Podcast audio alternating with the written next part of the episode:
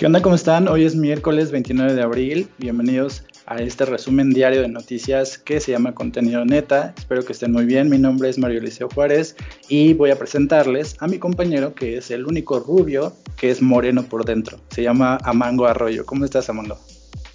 Hola María, ¿cómo estás? Espero que estés súper bien como yo. Yo pues me encuentro sentado, es la forma en cómo me siento. Y pues este, gracias por mencionar mi parte morena. Procuro que siempre se quede ahí. Ah, no te creas. Este, nos turnamos. Nos turnamos. A veces sale, pero de noche. o sea, es como el Dr. Jekyll y Mr. Hyde. Sí, exacto. Yo soy güero de día, pero de noche aparece, ¿no? Aparece mi parte morena, mi parte mexicana. Este, pues mira Mario, vamos a empezar con una nota que yo te quiero mencionar. Este, es acerca de Netflix y de una persona que se llama Pendleton Ward, que al parecer va, bueno, regresa a Netflix con una nueva caricatura que se llama tan tan tan The Midnight Gospel. Pendleton Ward es el, es el creador de Hora de Aventura, esta caricatura tan famosa que estuvo en Cartoon Network y acabó. Este, esta persona no tengo pruebas, pero tampoco tengo dudas. Para mí impulsó bastante el estilo de dibujo de Cal Arts. Porque al parecer, después de que comenzó todo esto de Hora de Aventura, muchas caricaturas comenzaron a tener el mismo estilo de una cara de forma ovalada. Y todos ellos trabajaron en algún momento con este personaje que se llama Pendleton Ward. Y para los que no sepan, Cal Arts es una academia de arte y diseño allá en California. Entonces, curiosamente, todos los que han hecho, bueno, todos los que están haciendo caricaturas ahorita en Cartoon Network estuvieron este, estudiando en Cal Arts. Entonces, pues Pendleton Ward, al ingresar a Cartoon Network, pues metió con él a muchas personas que estaban en la, universidad con él y pues poco a poco, conforme iba creciendo la caricatura, cada persona comenzó a separarse y a crear su propia caricatura en Cartoon Network, como es el caso de Steven Universe, como es el caso de Más allá del jardín, y como es el caso también en, la, en el aspecto de Disney con Gravity Falls o Star y en las fuerzas del mal. Entonces, este señor que ya tiene 37 años ahorita y que su aspecto es muy similar al de Santa Claus. De hecho, le quedaría perfecto. De hecho, es Santa Claus, pero bueno, es gordito y, barboncito. Y se ve muy amigable. Bueno, él realmente, cuando creó Hora de Aventura, realmente se lo quiso ofrecer a Nickelodeon. Pero realmente Nickelodeon lo rechazó, entonces lo fue a proponer a Cartoon Network y este lo pudo, este, decidió ahora sí que aceptar este proyecto que tenía y resultó todo un éxito.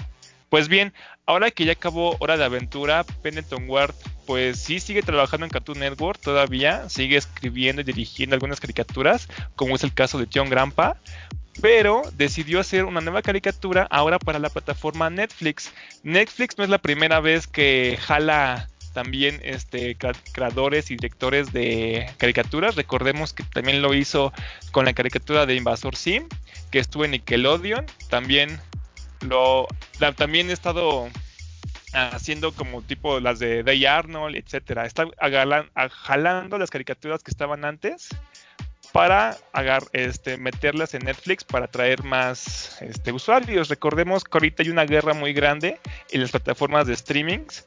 Entonces Netflix debe buscar muchas formas o muchos géneros para su propia plataforma. Esa caricatura, nada más se las digo, este es nada más hay una temporada hasta ahorita, se subió el 20 de abril y es una cosa muy extraña. Te voy a platicar, Mario. Yo la vi y es una explosión, es, es una atascadera, Mario. O sea, se atascó completamente todo. O sea, realmente sí está chida. Realmente trata temas bastante filosóficos, como es el caso, por ejemplo, de cómo perdonar la vida, la muerte, qué somos, cómo realmente disfrutar las personas. Pero realmente llena bastante de dibujos realmente toda la pantalla. O sea, siempre hay, siempre hay cosas moviéndose, siempre hay dibujos, siempre hay colores, siempre está atascando todo, toda la pantalla de dibujos mientras están hablando de temas ahora sí que pesados o filosóficos. Entonces, pues sí te agobia un poco esa caricatura nueva de Pendleton Ward. Y pues te cuento que no siento yo que sea para todos los usuarios, pero pues realmente sí es bueno darle una oportunidad, al menos al primero y al último capítulo. Te voy a contar de qué va más o menos la caricatura, Mario.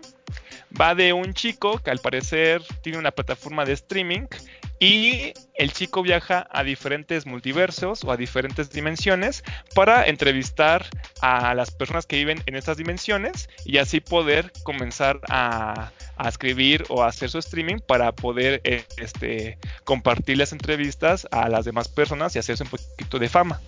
Entonces, este personaje se supone que va de dimensión a dimensión, cada capítulo es una dimensión y una entrevista diferente. Entonces en cada capítulo se trata un tema absolutamente diferente en un lugar diferente. Como te dije, son temas que tratan acerca de la muerte. Por ejemplo, el primer capítulo habla acerca de si las drogas están bien o no, etcétera. ¿Tú cómo ves, Mario? Ah, ya, entonces es, es así como este, trata acerca de como de temáticas que tienen que ver con, la filosofía y de cómo llegar a ciertas verdades a través de los dibujos animados. Sí, así es, exacto. Nada más que el problema es, como te dije, muy atascado todo. Literalmente no te deja descansar en ningún momento. Hay, por ejemplo, caricaturas o películas que normalmente te dan un, un respiro, una, un episodio de paz, un tiempo de paz, así como de, ok, te aventamos muchas imágenes, pero te damos este tiempo para que te relajes y puedas disfrutar un poco de la charla. En esa caricatura no pasa, o sea, hay imágenes a cada momento moviéndose, están pasando cosas, muchas cosas, al mismo tiempo cosas absurdas, cosas muy psicológicas y a su vez están hablando. Entonces eso realmente a mí sí me inquietó un poco y realmente sí me agobió bastante. Eh, ¿Y cuánto duran los episodios de esta serie? Pues mira Mario, cada, cada episodio dura entre aproximadamente de 20 a 36 minutos más o menos. Son en total 8 episodios en esa temporada que acaban de sacar. Ah, muy bien, pues es una muy buena recomendación y pues es muy importante que este tipo de series estén en Netflix porque obviamente Netflix está expandiendo su contenido y pues seguramente todos los seguidores de Hora de Aventura van a estar ahí este, checando el dato de esta serie animada. Sí, exacto, y aparte recordemos que Netflix así empezó, ¿no? Realmente está jalando personas que puedan encontrar este, películas o series que no pudieran encontrar en otro lugar, ¿no? O por ejemplo de un género que les guste, que realmente no nos pasan, por ejemplo, en la televisión, pues Netflix sí lo va a tener, ¿no? Muy bien, pues vamos a, ver esta serie y pues que todos los, que escuchan el podcast te puedan escribir en, el Facebook este, qué opinaron de la serie para saber qué tan recomendable es y darnos su opinión. Perfecto, muy bien Mario. Bueno, pues yo te quiero este, contar una, una noticia que es este, pues triste porque trata acerca de una persona que, falleció y pues es una persona que realmente reconocemos o podemos recordar de algunas películas eh, recientes y es un actor indio que murió eh, el día de ayer. Entonces, eh, pues este actor de nombre Irfan Khan es un actor indio que era como un gran actor una estrella del cine bollywoodense. El cine de Bollywood es así como el Hollywood eh, en India. Era, ya ves, todas estas películas que se producen en India, es, que, tienen como música y unas tramas ahí un poco como de ciencia ficción, pero comedia, pero románticas. Y entonces él había participado eh, en varias de las películas eh, bollywoodenses y después pasó al cine estadounidense y pues tuvo varios, varias participaciones en películas eh, pues importantes y pues falleció a los 53 eh, años de edad a causa de un cáncer que él tenía desde el año 2018. Fue ingresado en, días pasados a un hospital en la India y pues falleció desafortunadamente. Seguramente tú sabes quién es este actor, porque a pesar de que su nombre es muy complicado de, pronunciar y, de escribir también, pues lo ubicas por sus participaciones más recientes en Jurassic Park o en Jurassic World más, más bien. y también salió en una de tus películas favoritas que fue Inferno de Dan Brown. Ubicas Inferno, ¿no? Porque yo sé que tú eres fan de Dan Brown. Sí, sí, claro que lo ubico, pero realmente no lo ubicaba él. De hecho, cuando me dijiste que ibas a decir esta nota, Mario, cuando me dijiste murió Irfan Khan, yo dije, no, pues sepa quién sea, ¿no? O sea, quién sabe quién es ese güey, ¿no? Seguramente sí es famoso, pero pues quién sabe quién. Entonces, cuando yo estaba buscando mis notas, Mario, me, apareció sujeta así súper grandísima. Y dije, ay, como que se lo he visto antes. Y aparte de las películas que tú mencionas, también salió una, en una película que también a mí me gustó mucho, que se llama La vida de Pi o Life of Pi. No sé si la viste alguna vez, que era que trataba acerca de un tigre y un niño que estaban como naufragiando. Así es, es parte de, la nota que te quiero este, comentar. Bueno, te voy a comentar lo que, lo que escribió eh, su, su, representante en Twitter. Lo que pusieron eh, acerca de su muerte fue que, eh, dice, rodeado por su amor, su familia, se fue al cielo dejando un legado auténtico. Todos rezamos y esperamos que esté en paz. Eso fue lo que escribió su representante en Twitter. Esta es la declaración eh, oficial de su fallecimiento y pues haciendo como un resumen breve de, sus participaciones como más representativas en el cine que a lo mejor conocemos todo porque pues, las películas en, las que él salió en India no son no han llegado o no llegaron hacia el continente americano pues él participó por ejemplo en el 2007 en una película de Wes Anderson que se llama Viaje a Darjeeling que, seguramente tú has visto. En el 2008 él participó en Slumdog Millionaire, que se tradujo algo así como Quisiera ser millonario, que es la película en la que probablemente todos lo ubican, que es una película este, india, eh, que se trataba de un chico que participaba en un programa de televisión, eh, algo así como 100 mexicanos dijeron, donde eh, él gana el premio y se hace millonario, ¿no? Entonces él tiene un papel en esa película y de hecho él ganó por esa película un premio BAFTA, que es el premio que otorga el Sindicato de Actores de Estados Unidos por eh, su participación como eh, actor de reparto. las películas más recientes que él tiene como de Estados Unidos son The Amazing Spider-Man, él salió en la última versión de, del Hombre Araña, como tú decías, en la cinta de Ang Lee, que se llama La vida de Pi, que, es una cinta que está basada en un libro. Y eh, la, última participación que él tuvo, así como eh, comercialmente hablando, fue en Jurassic World del año 2015. Entonces, pues tuvo como varias películas recientes o participó en varias películas estadounidenses eh, taquilleras. Lo reconocemos físicamente. Cuando ustedes vean la foto seguramente saben quién es. Y pues es una pena que haya fallecido porque pues obviamente tenía, no tenía la edad como para fallecer, este, era muy joven, según yo. Y pues hubiera podido haber participado en otras producciones este, de Hollywood también. Bueno, sí, estaba joven, ¿no? en la nueva generación de hoy en día sí se considera joven, ¿no?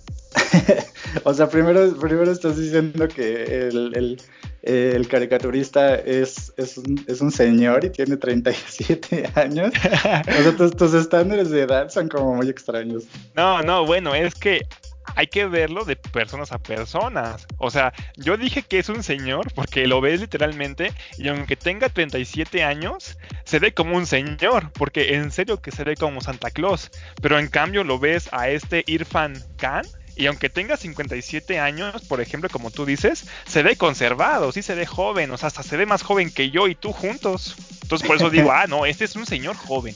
Ok, bueno, pues Irfan Khan falleció y pues de, que deja como legado sus, sus películas y pues esta nota que proviene de la jornada les puede dar como más detalles acerca de su este, actuación o su participación dentro de los filmes hollywoodenses y bollywoodenses, por si quieren checarlo también. Sí, exacto. Entonces yo sí recomiendo sus películas, las gringas, no tanto las de la India. Bueno, si quieren ver las de la India, pues a veces son chistosas. Yo he visto alguna que otra película de la India que realmente pues te quedas con cara de qué pedo, ¿Por qué, ¿por qué está pasando esto? ¿Qué hace ese elefante ahí? Pero pues sí, son este, entretenidas. Entonces sí, chequen la nota de Mario. Yo pues les voy a subir ahí una crítica igual de la, de la caricatura, porque pues realmente no me basé como tal en una nota, pero ahí les voy a dejar mi crítica acerca de la caricatura. Pues bien, Mario, yo quiero continuar este programa ya en una en algo que está pasando aquí en México. Y es que recordarás que yo estuve quejándome y criticando a las empresas que pertenecían al grupo Salinas. ¿Te acuerdas, Mario? Sí, yo sé que tú eres como el hater número uno de grupos Salinas. Y de Javier lo, Torre, obviamente. Lo odio, los odio más a... Sí, no manches, no sabes cuánto lo odio. Odio más a, la torre porque se parece mucho a Maduro. Son iguales, son gemelos. Tiene el mismo bigote. ¿Cómo es posible eso? Pero bueno, el caso es que tú te acuerdas que en uno de los programas pasados yo, yo mencioné este, las personas que habían este, mostrado que no estaban respetando ahora sí que lo de la contingencia y que seguían trabajando normalmente como si nada. ¿Te acuerdas de esto? Bien. Sí, pues, lo recuerdo perfecto.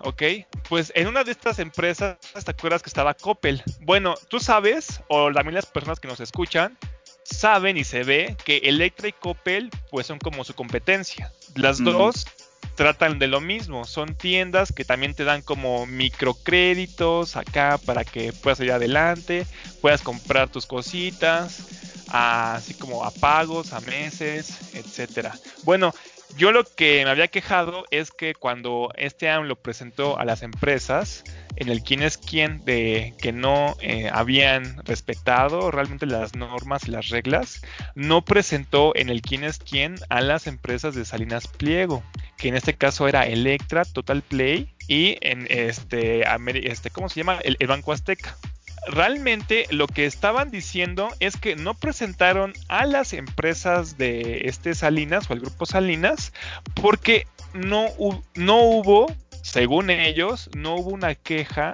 de los empleados o no hubo tantas quejas como las que estaba recibiendo Coppel. Entonces, por esa razón, Coppel sí recibe este, el nombramiento de que era una empresa que realmente estaba faltando, pero Electra no. Eso está muy raro. Y esto te lo digo también porque ahí en la colonia, bueno, en la delegación Hidalgo, en la colonia San Felipe de Jesús, en la Ciudad de México, un cruce, hay un cruce que separa justamente a las tiendas departamentales Coppel y Electra.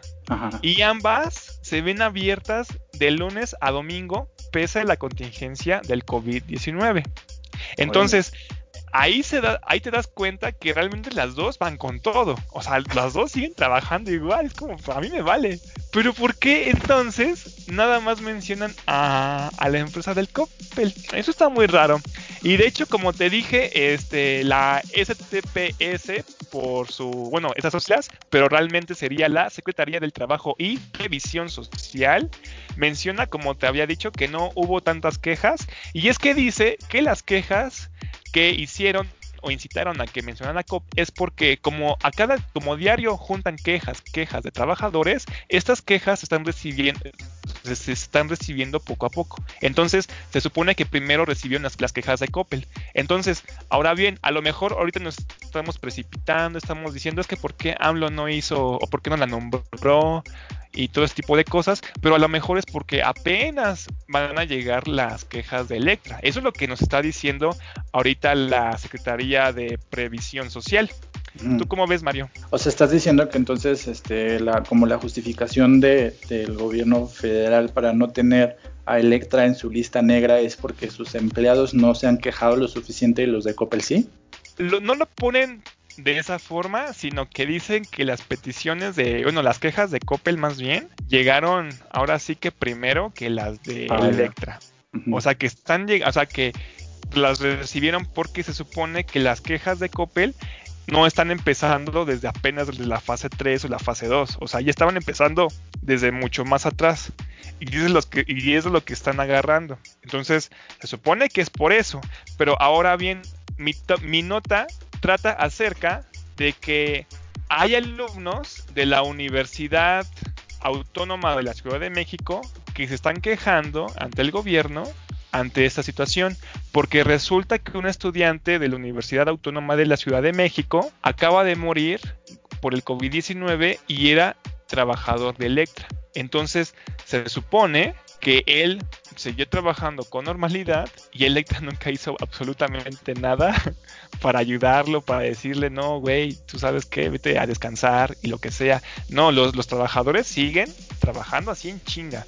Y por lo que mencionan algunos trabajadores de Electra, nada más de Electra, ni siquiera estoy tomando, por ejemplo, de ejemplo Total Play o Banco Azteca, mencionan que realmente todavía siguen trabajando, que a lo mejor a las personas que llegan ahí a, visitar, sí guardan así la distancia y sí respetan en lo que sea, pero los trabajadores no pueden hacer eso o realmente no están respetando todas estas medidas. O sea, los clientes sí lo hacen, así súper chido, pero los trabajadores no. Entonces, pues sí tienen mucho riesgo o corren mucho riesgo más la Ciudad de México, que es el foco de esta pandemia, Mario. ¿Cómo ves? Ah, pues eh, de hecho cuando hicimos ese episodio de, del podcast, eh, igual que tú, había muchos columnistas y hubo mucha gente que sacó como sus notas de cuestionándose o preguntándose por qué el presidente no había mencionado eh, ninguna compañía, bueno, más bien ninguna marca del grupo Salinas, y pues esto ya se convirtió como en una gran duda, ¿no? O sea, no nada más eres tú y otras personas, hay todo un grupo de gente que está como cuestionando al presidente el por qué no está mencionando a esa empresa si como que a todas luces está infringiendo las normas de salud eh, dictadas por la Secretaría de Salud, ¿no? Sí, exacto. Y por ejemplo, estas empresas, como te digo, tal vez a los clientes sí les hacen guardar la distancia. De hecho, se forman afuera tal vez y tienen una distancia, por ejemplo, de, un, de unos cuantos centímetros y así. Pero adentro ya es una cosa completamente diferente a la hora de checarla a los empleados, ¿no? La, el, el ámbito de trabajo. Es muy diferente, por ejemplo, entrar y ser cliente a trabajar ahí y realmente cómo está la situación ahí. Por ejemplo, los comedores donde comen los, los empleados, el trato de los empleados que realmente estén respetando las mismas distancias que con los clientes, por ejemplo. Entonces es ahí donde se supone que se están quejando y pues sí ha habido reportes de personas que se han enfermado del COVID-19 aún trabajando en este tipo de empresas de grupos Salinas. Y, y, pues una de ellas murió y pues resultó ser una estudiante de esta escuela, Mario. ¿De qué escuela dijiste? De la Universidad Autónoma de la Ciudad de México. Se supone que hay un hashtag muy, muy sonado en Twitter que dice que se pregunta, ¿y Electra? Este, este hashtag se colocó entre los 10 más mencionados en Twitter desde el lunes. Ahorita es tendencia. Y ya vamos a ver cómo, cómo prosigue todo esto, ¿no? Y pues hay que ver realmente qué dice López Obrador cuando presenta otra vez a las empresas que no están siguiendo las reglas, porque se supone que los va a ir presentando cada lunes. Entonces, Pero aparte de esto pues, trae un problema como va a traer un encuentro probablemente porque al ser alumnos de la Universidad de la Ciudad de México es responsabilidad de la jefa de gobierno respaldar a esos alumnos. Entonces ahí pues sería como el reclamo de, la Ciudad de México contra la opinión del presidente o a lo mejor la, este, la evasión del presidente al no querer mencionar al Grupo Salinas, ¿no? Sí, exacto, y es que ya es muy raro. Ponle que a lo mejor sí se tarde y lo que sea, pero es mucha coincidencia, ¿no? Es mucha coincidencia que no lo mencione y que luego pase lo también, bueno, antes, anteriormente, pasarlo de a la torre y que tampoco hiciera nada. Qué coincidencia, ¿no? Así es, ahí hay algunos, este, algunos asuntos que se están manejando muy extrañamente. Sí, malito peje, enfermo, loco, desquiciado, lo amo. Sí, sé que lo amas. Y pues bueno, yo te voy a, te voy a dar una nota que a lo mejor tú no estás preparado para esto. Entonces quiero saber si estás sentado, quiero saber si, si comiste bien, si tienes una botella de alcohol como cerca para que puedas aguantar el, el impacto de esta noticia, porque no quiero que te, que te dé un bajón de azúcar o que se te suba la presión. ¿no? Pues, no creo que pase, María. Acabo de comer unas buenas albóndigas, entonces estoy listo. A ver. Ah, yo también comí albóndigas. Ah, ¿en serio? ¡Wow! Ya ves, somos, somos el equipo increíble aquí. Nos conectamos. Sí, oye, pues fíjate que justo ayer cuando terminamos de, de grabar el podcast, eh, pues empezaron a llegar las notificaciones y las notas que tenían que ver con el precio de la cerveza, porque ayer yo te contaba que las cerveceras estaban como en una incertidumbre porque el gobierno federal no les decía si sí iban a, permitirles seguir produciendo cerveza o si las iban a cerrar, porque ahorita estaban como en un 20%, si no es que menos de su producción por esta contingencia. Entonces, el día de ayer varios diarios publicaron notas acerca del el precio de la cerveza. Yo te traigo una nota que viene viene de eh, Forbes, de la revista Forbes, donde dice que el precio de la cerveza se ha disparado hasta los 80 pesos. O sea, una cerveza por 80 pesos. Qué hijos de madre. Pues, Maldito. la explicación de este precio, pues la vimos ayer, pero te, la vuelvo como a, contar para que lo tengas en mente y te leo lo que, lo que dice la revista Forbes acerca de esto. El precio de la cerveza aumenta o está aumentando precisamente porque no hay eh, cerveza producida, o sea, las cerveceras están produciendo mucho menos de lo que normalmente producirían y pues al no haber disponible tanto producto, pues obviamente las, tienditas o, no sé, las tiendas de conveniencia eh, tienen que aumentar su precio porque pues se van a acabar, o sea, va a llegar a un punto en el que no va a haber literalmente cerveza en México y esto ha hecho que los negocios hayan incrementado su precio. Entonces, la Asociación Nacional de Pequeños Comerciantes hizo una declaración, no puso ahí una, declaración en Twitter que dice, al no tener cerveza que vender, habrá una importante caída de ingresos y llevará a miles de pequeños negocios a un punto de quiebra con la pérdida de fuentes de empleo. No se debe perder de vista que esta cadena de valor genera más de 500 mil empleos desde el campo hasta el pequeño comercio. El desabasto también provocará incremento de precios por especulación, afectando la economía de la gente todo esto lleva este, a pérdidas y pues eh, precisamente esto habla de lo que te contaba ayer. Entonces la cebada no está siendo este, recogida o las cervecerías no están recogiendo la cebada que los agricultores ya tienen, no están produciendo cerveza, o sea, literalmente se está acabando la cerveza. Entonces, al ser muy poca, pues la van a dar en un precio más alto porque nadie sabe qué va a pasar. O sea, no es como que eh, ya hayan cerrado su producción, o sea, sea definitivo, y, o, ya les hayan permitido eh, seguir produciendo, sino que nadie sabe qué va a pasar. Entonces esto ha llevado a esta especulación que aumentó el precio de la cerveza como cinco veces, ¿no? Vaya, y pensar que le dije loco, desquiciado a mi primo cuando empezó a comprar compras de pánico y comenzó a comprar muchas cervezas así, paquetes y paquetes, cartones y cartones de cerveza, diciéndome, hijo, te vas a acordar que la cerveza va a estar más cara. No le creí, no le creí en ese momento, pero me arrepiento ahora. Imagínate, de 50 varos, 2 por 50, uy, ahora una 80, híjole, no, Mario. Qué horror. Y aparte lo que tu primo te dijo tiene que ver con datos este, oficiales o con datos que, por ejemplo, la consultora Nielsen está publicando en la revista Forbes, donde dice que desde que se hicieron públicas las, estos anuncios de que las cerveceras iban a detener su producción, la cerveza se convirtió en la segunda aportación al crecimiento de los supermercados. O sea, los supermercados, la cerveza es el segundo producto que venden más después solamente de la leche.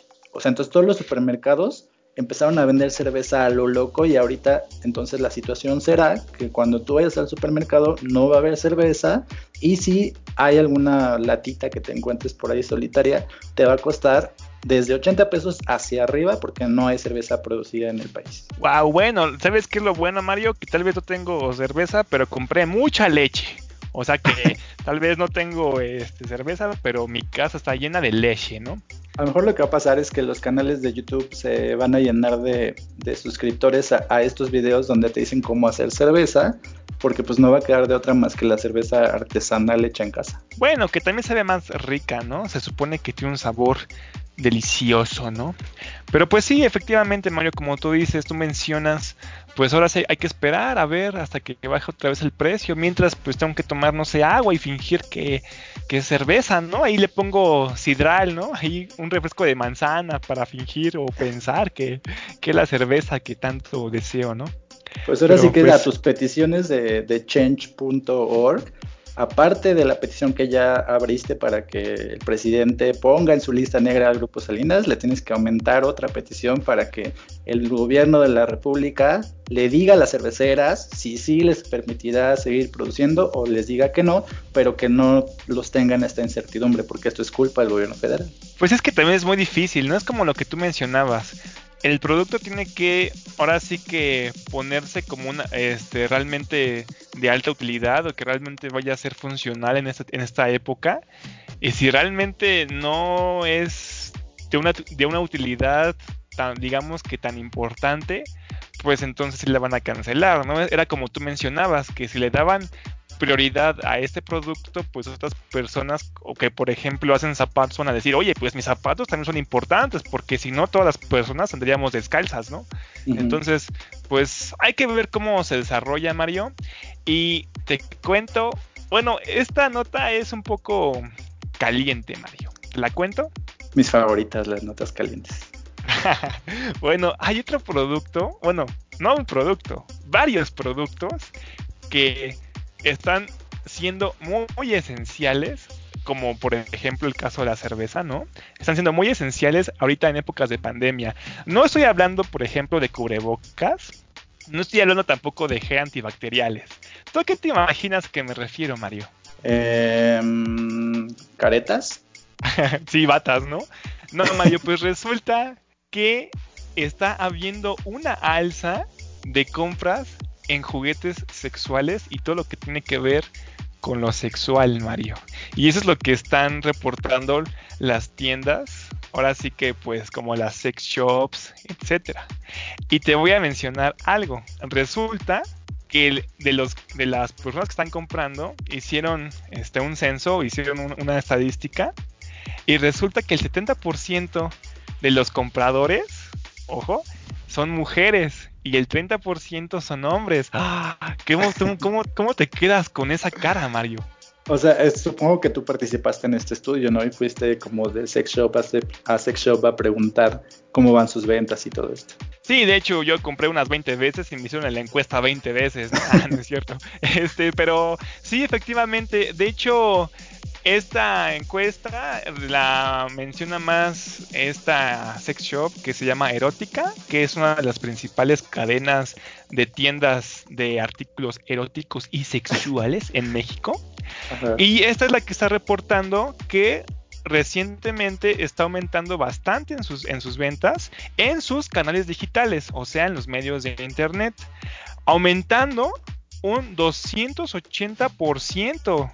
Eso es demasiado. Desde que las autoridades sanitarias del país emitieron las recomendaciones de sana distancia. Entonces, eso es un aumento muy elevado para una tienda, pues ahora sí que de productos estos de para jugar y hacer cosas cochinas, ¿no? Pero he aquí eh, el punto. Y es que decía que esta tienda erótica que se llama erótica, vaya, este, menciona que realmente donde jalan más este, ventas o donde realmente generan la inversión, normalmente son de las tiendas físicas. Pero que aún así había personas que no si no podían entrar, por ejemplo, a estas tiendas por pena, entonces nunca compraban a los productos, etcétera.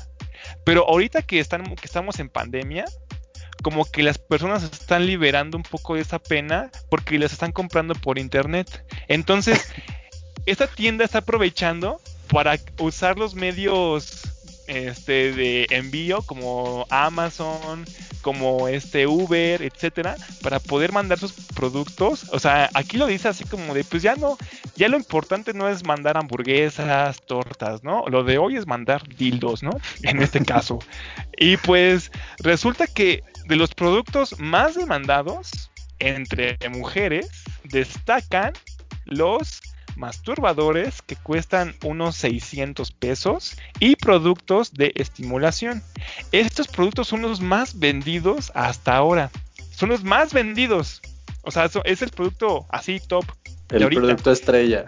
El producto estrella. Y dice que para las parejas, las parejas que han comprado este, los productos estos en esta tienda, que son aceites, que cuestan unos dos mil pesos, por lo que estoy viendo aquí, y un kit de bondage, que es para hacer sexo con ataduras, algo así dice aquí. No, yo no entiendo porque yo soy cristiano, religioso, mormón, pero pues para las personas que pues sí se meten más en este tipo de cosas, pues deben saber. Yo la verdad no sé, ni siquiera me he tocado el brazo, me da, me da asco, ¿no? Pero ¿cómo pues ves todo esto, Mario? Una, referencia para la gente que igual no sabe qué es el, el bondage es, es 50 sombras de Grey, ¿no? Ándale, sí, efectivamente. ¿Quieren saber todo acerca de esto? Pues vean las, las películas, ¿no? Las 50 sombras de Grey. Hasta se pueden tapar los ojos, ¿no? Como en la película. Es más, su imaginación es el límite, ¿no?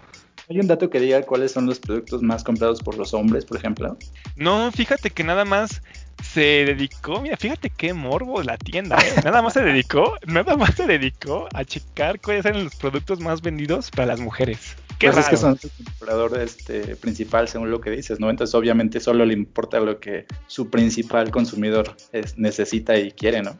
Sí, exacto. Y aparte, actualmente, ahora sí que pues las prácticas estas de el sexo este, por internet han estado aumentando bastante.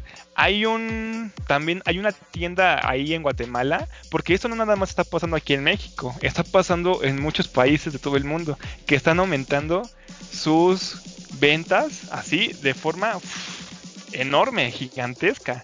Y es que, por ejemplo, aquí te voy a leer, en Guatemala, Paola Matthew propietaria de la tienda Penelope Love Boutique, que se especializa en juegos eróticos en línea, dijo que sus ventas en línea aumentaron un 75% a partir de las restricciones impuestas por el gobierno durante la pandemia, incluido el toque de queda. Ella explica que entre los juguetes que más se solicitan están los estimuladores, como ya dije yo, y que son más las mujeres las que están, han estado solicitando compras en línea.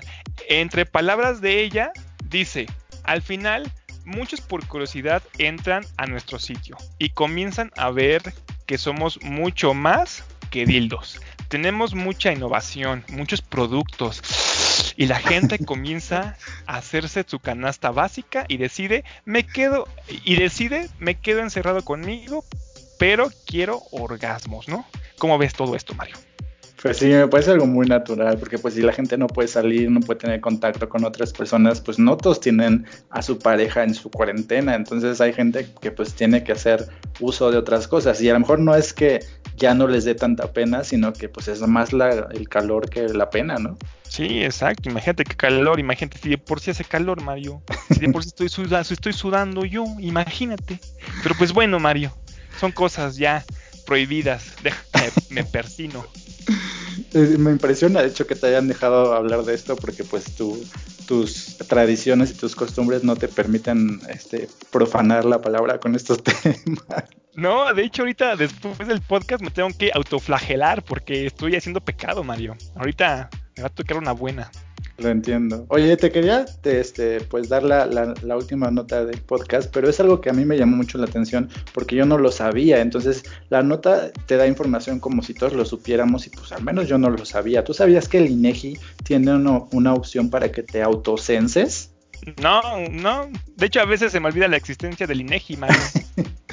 pues mira, el INEGI estaba haciendo un censo nacional cuando llegó la pandemia, pues a echarle a perder sus planes y el INEGI tuvo que suspender este censo de población y vivienda que estaba realizando de casa en casa. De hecho, sus trabajadores tuvieron que, dejar de, caminar y de tocar puertas porque el, INEGI este, pues, suspendió este censo. Entonces, eh, la noticia que viene de Sopitas habla que el INEGI está ampliando el, el plazo para que la gente se pueda autocensar vía internet y vía telefónica. A través de un comunicado, el INEGI dijo lo siguiente: La información estadística que se recabe será fundamental para la planeación, organización y ejecución de políticas públicas de los gobiernos federal, estatales y municipales y contribuirá a apoyar la, toma de decisiones de los sectores político, social y privado. Porque pues con base en lo que el INEGI recauda de información o los datos, pues es como se planean o se deberían de planear las políticas sociales de este gobierno. Entonces, el 31 de marzo el INEGI informó que iba a dejar de, de levantar información que había concluido con su proceso inicial de censo.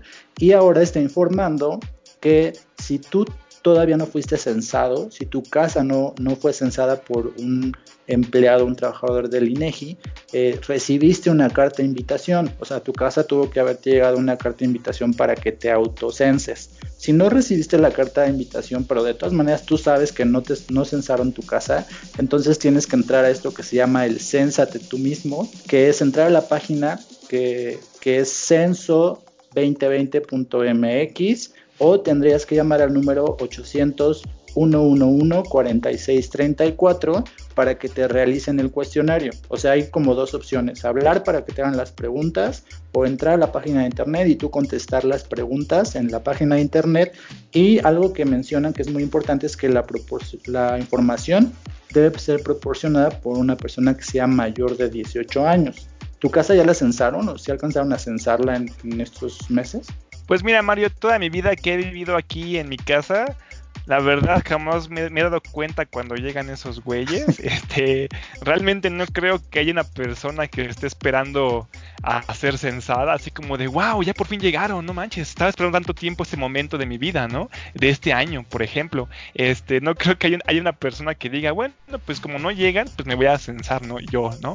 Este, pero pues bueno, a lo mejor si hay personas que les gusta ser ahora sí que contadas, ¿no? Ante el INEGI. Entonces, pues si quieren, si son de esas personas, de esas pocas personas, pues pueden este participar en lo que dice mi compañero y estimado Mario. Pues el censo de este año tenía un objetivo muy importante que era que por primera vez iba a incluir a, los, a las personas afrodescendientes o a las personas que descienden de la población africana que vivía en México o la gente de color y eh, pues era muy importante para el INEGI. aparte de esto, pues si el INEGI sabe cuántas personas eh, en situación de pobreza hay, cuántas mujeres, cuántos niños, cuántos eh, hijos tienen por familia, pues obviamente ayuda mucho a que el gobierno planee sus, sus, estrategias sociales y también sus estrategias públicas. Entonces es muy importante el censo y pues el INEGI en sus comunicados de estos días ha dicho, por ejemplo, que que reitera que la información que proporcionan los ciudadanos a, los informantes es con fines estadísticos, que está protegida en términos del artículo 37 de la ley del Sistema Nacional de Información Estadística Geográfica y pues sí es muy importante que, todos nos censemos. Entonces si, si, ustedes o alguna persona que conocen no alcanzaron a ser censados, entonces díganles que pueden hacerlo vía internet o vía telefónica para que se pueda completar este registro nacional de este año. Sí, háganle caso a mi compañero, realmente él, es el que lee, yo realmente soy ignorante, entonces háganle más caso a él y por favor háganle caso a los de el INEGI y pues ahora sí que cénsense. bueno, oye, antes de terminar, quiero este pues comentarte que mi canción favorita está sonando de fondo se llama Vaporwave y pertenece al único, al grande, al sensacional Eduardo Tatum, que es tu, ¿cómo se dice cuando alguien es de tu mismo estado? ¿Qué? es como tu paisano, Eduardo Tatum, que es tu paisano. Y pues si a ustedes les gusta esta canción o todas las que ponemos en los episodios, pueden ir a las plataformas Apple Music y Spotify para poder descargar sus álbumes y pues ya de paso descargan algunos de los episodios de este podcast, ¿no? Sí, exacto. Y aparte de ir con Eduardo Tatum, no olviden ahora sí que darle like y también este, entrar a la página de Facebook y pues seguirnos porque ahí estamos subiendo todas las noticias. Subimos una que otra vez un meme chistosillo acerca de las cosas que están pasando actualmente en el mundo. Y pues siempre estamos manteniéndolos informados, no nada más con las noticias que ponemos aquí en el podcast, sino que estamos compartiendo noticias que nos que veamos interesantes, ¿no, Mario? Muy bien, pues te dejo para que completes tu censo en línea. Supongo que le vas a poner que eres de raza este, caucásica y te veo en el siguiente episodio. No, realmente le voy a poner que soy raza morena porque ya está oscureciendo. Muy bien, me parece genial. Pues nos vemos en el episodio de mañana. Va, nos vemos, cuídate. Cuídense. Va, va, va. Bye. Va, va, va. Bye.